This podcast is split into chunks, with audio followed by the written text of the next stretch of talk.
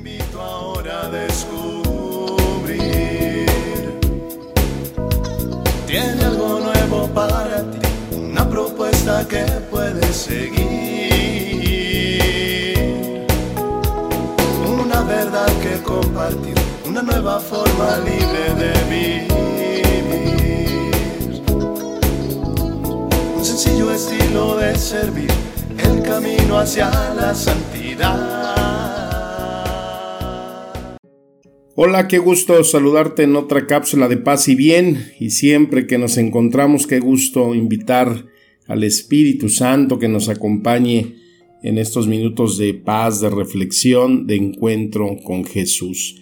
Bueno, pues nuestra iglesia celebra uno de los grandes, grandes santos que nos han dejado una eh, espiritualidad muy rica, muy profunda, muy vasta muy católica, que es a San Ignacio de Loyola, el fundador de la Compañía de Jesús.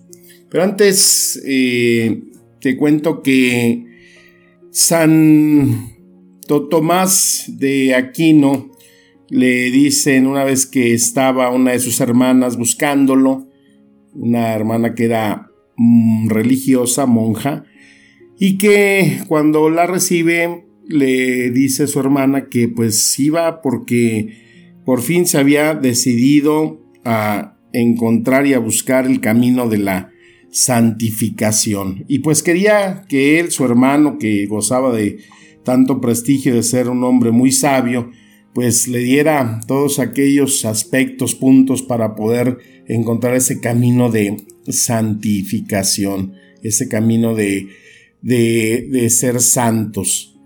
Y pues cuando la mujer ya llevaba yo creo que muchos pergaminos y plumas para escribir, eh, la respuesta de Santo Tomás es tan tajante, tan sencilla de dos palabras. digo, ¿qué necesitas para ser santo? ¿Qué quieras? ¿Qué quieras? ¿No? O si lo ampliamos un poquito más, si tú quieres, Dios quiere.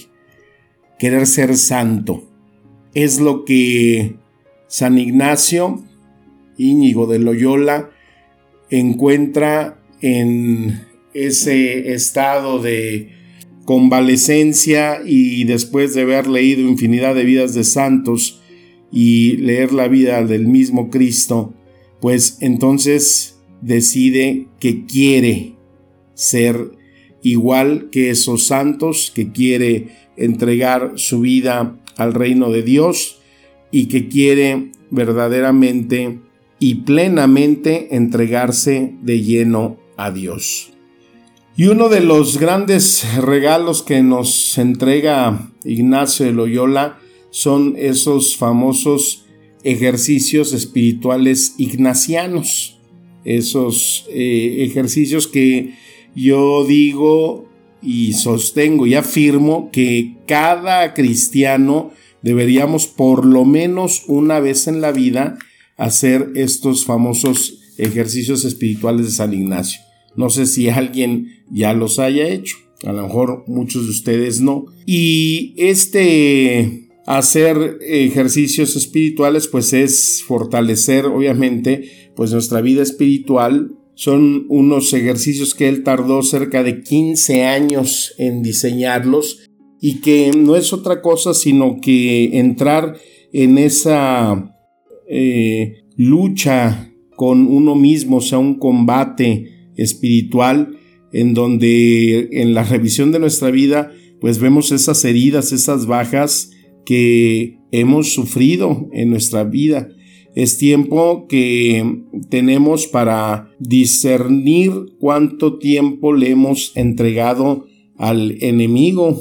Es entrar en un espíritu de discernimiento, porque no puede haber un verdadero combate si no sabemos dónde está el enemigo, dónde son esas huestes que nos han atacado y nos han hecho mal en nuestra vida, nos han detenido nuestro caminar espiritual.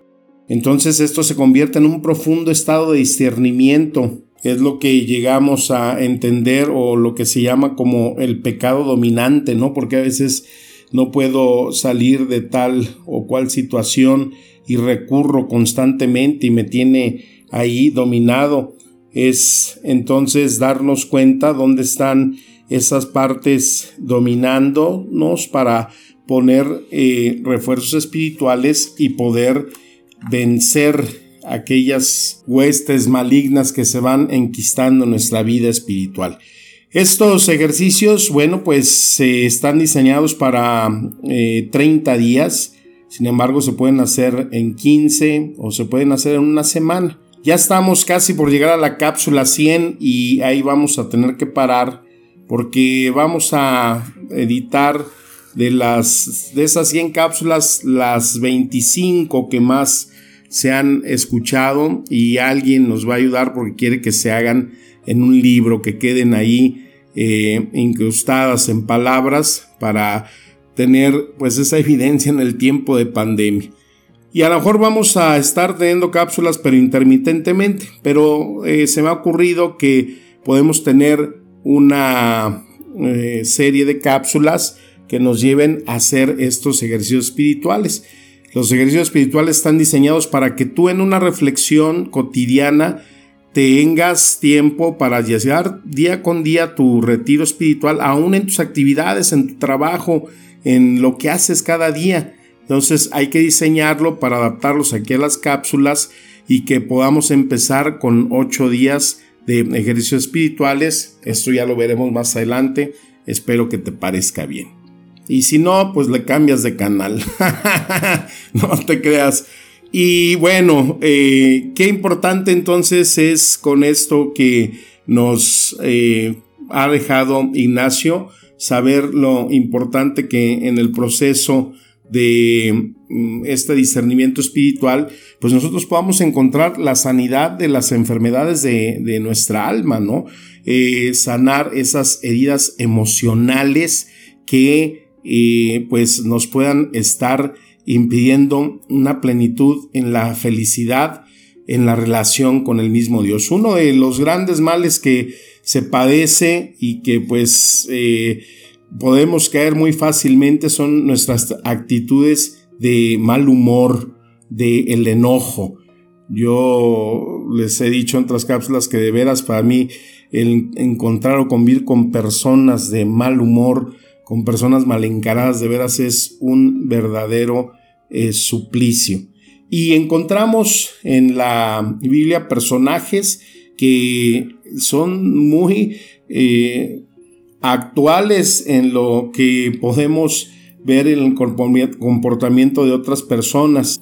Y es que enojarnos pues es un acto tan común, tan humano, pero aquí nos dice Efesios en 4:26, Cuidado, no pequen más, que no se ponga la puesta del sol y tú permanezcas en tu enojo. O sea, el permanecer enojados nos puede llevar a esa amargura. Cuando duras tres, cuatro días con ese enojo, pues no es sano, porque si dejamos que eso pase, entonces nos vamos a convertir en personas enfermas emocionalmente, es decir, personas malgeniadas. Y lo mismo sucede con otras emociones, ¿no? La tristeza pues es hermana. Si la tristeza reina entre nosotros, nos vamos a convertir en personas depresivas. Y con muchas otras emociones que podemos mencionar y descubrir que nos pueden llevar a convertirnos en personas amargadas y ahí sí ya es el pecado. Hay un personaje que se llama Naval y está en Primera de Samuel 25:3 y él tiene una esposa que se llama eh, Abigail que es bella e inteligente, pero Naval por el contrario era insolente, y de mala conducta. Otra traducción dice que era grosero y tacaño el desgraciado aparte. Y era tan mal geniado este fulano que dice ahí en la primera de Samuel 25, 14, 17 que el rey David mandó a unos emisarios, andaba ahí cerca donde vivía para saludarlo. Y este tipo los recibe con tremendos insultos. Y más adelante dicen ahí que los emisarios le dijeron al rey, eh, es un tipo que tiene tan mal genio que no se puede ni hablar con él. ¿Conoces a alguien así? ¿O serás tú así? que alguien no puede hablar contigo. Pues así era Naval. Y por eso la esposa, Abigail, pues tenía que ir todo el tiempo detrás de él arreglando ¿no? las embarradas que hacía el marido y sobre todo pues dice ahí eh, la historia que tiene que preparar ¿no? algo, un regalo, algo de comer al rey David para que no se encolerizara y pues le fuera a dar chicharrón al marido, ¿no? Dice ahí en el capítulo 25-25 que no le haga nada a ese marido suyo porque pues es eh, perverso, es mal encarado, pero que le hace honor a su nombre porque Naval quiere decir necio. ¿Cómo ves? Otra otra traducción dice insensato. Entonces, pues, ¿cómo llegar al raíz de ese problema? Hay otro personaje que es Noemí la amargada. La Biblia dice que cuando Noemí regresó al pueblo, todo el pueblo se alegró por causa de su llegada. Esto está en Ruth capítulo 1 versículo 20 les dice, no me llamen Noemí, es decir, no me manden, no me digan mujer dulce, no me llamen así, mejor llámenme Mara, o sea, amargada porque el Todopoderoso me ha hecho la vida muy amargada. Me fui llena de esperanza, de alegría, bendecida, pero Señor me quitó a mi marido y me ha regresado así a mi casa. ¿Y por qué llamarme Noemí cuando el Señor me ha hecho sufrir y el Todopoderoso ha mandado semejante tragedia sobre mí? Ese es el dolor de la experiencia de alguien que, pues así como tú, como yo, que hemos experimentado quizás dolores y se nos entienda por las situaciones que pasamos, pero pues aquí el problema no supo manejar el dolor, perdió a su esposo, perdió a sus hijos, perdió todo lo que eh, había construido en su vida, perdió su casa, una experiencia de sentirse sola, eh, sin compañía, no sentirse escuchada, y pues la llevó a esa amargura. Y ahí pues la raíz es, como decía, no saber manejar el dolor, buscar simplemente culpables, y en este caso, pues el culpable era Dios. ¿Has culpado o culpas a Dios a veces de aquellas cosas que te han pasado y que pues quizás por el dolor no has sabido manejar? Eso es lo que nos vuelve gente amargada, no saber manejar el dolor. Y fácil es buscar un un chivo expiatorio para poder culpar a alguien de todo porque de alguna manera el tener a Dios como chivo expiatorio, pues es decir, es que ¿por qué Dios lo permitió? ¿Por qué no hizo nada? Él sabía que yo quería tal persona, él sabía que yo quería ese trabajo o esas palabras. ¿Por qué no estás cuando más te necesito? Ese reclamo de Marta cuando le dice a Jesús, ¿por qué no estuviste aquí cuando murió mi hermano? O la canción esa, ¿no? ¿Por qué se fue y por qué murió? Porque el Señor me la quitó.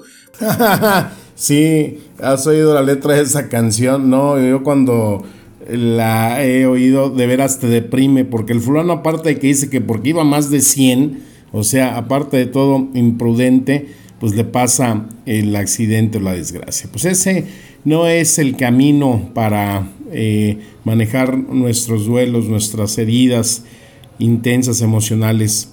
Ignacio nos enseña, porque oye otra cosa aquí, eh, dicen que San Ignacio tenía un genio de la fregada, era fosforito, ¿no? No le podías, pues era militar, era una persona de un temple y un carácter muy fuerte y por eso estos eh, ejercicios que hablábamos son tan importantes para discernir en nuestro interior, para poder luchar con esas eh, huestes que puedan estar ahí del mal en nosotros y que necesitamos ubicarlas para poderlas enfrentar y para poder así entonces hacer vida esa frase que el mismo Ignacio nos dejaba para darle mayor gloria a Dios. Y la mayor gloria de Dios es nuestra felicidad, nuestra realización. Y si añadimos también su otra frase célebre de en todo amar y servir, pues tendremos ahí un complemento espiritual bastante, bastante nutritivo.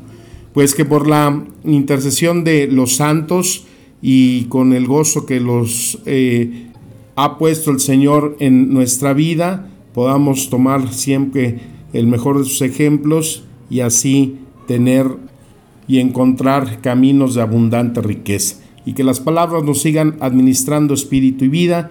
Te mando un fuerte abrazo, mi deseo de paz y bien. Amén.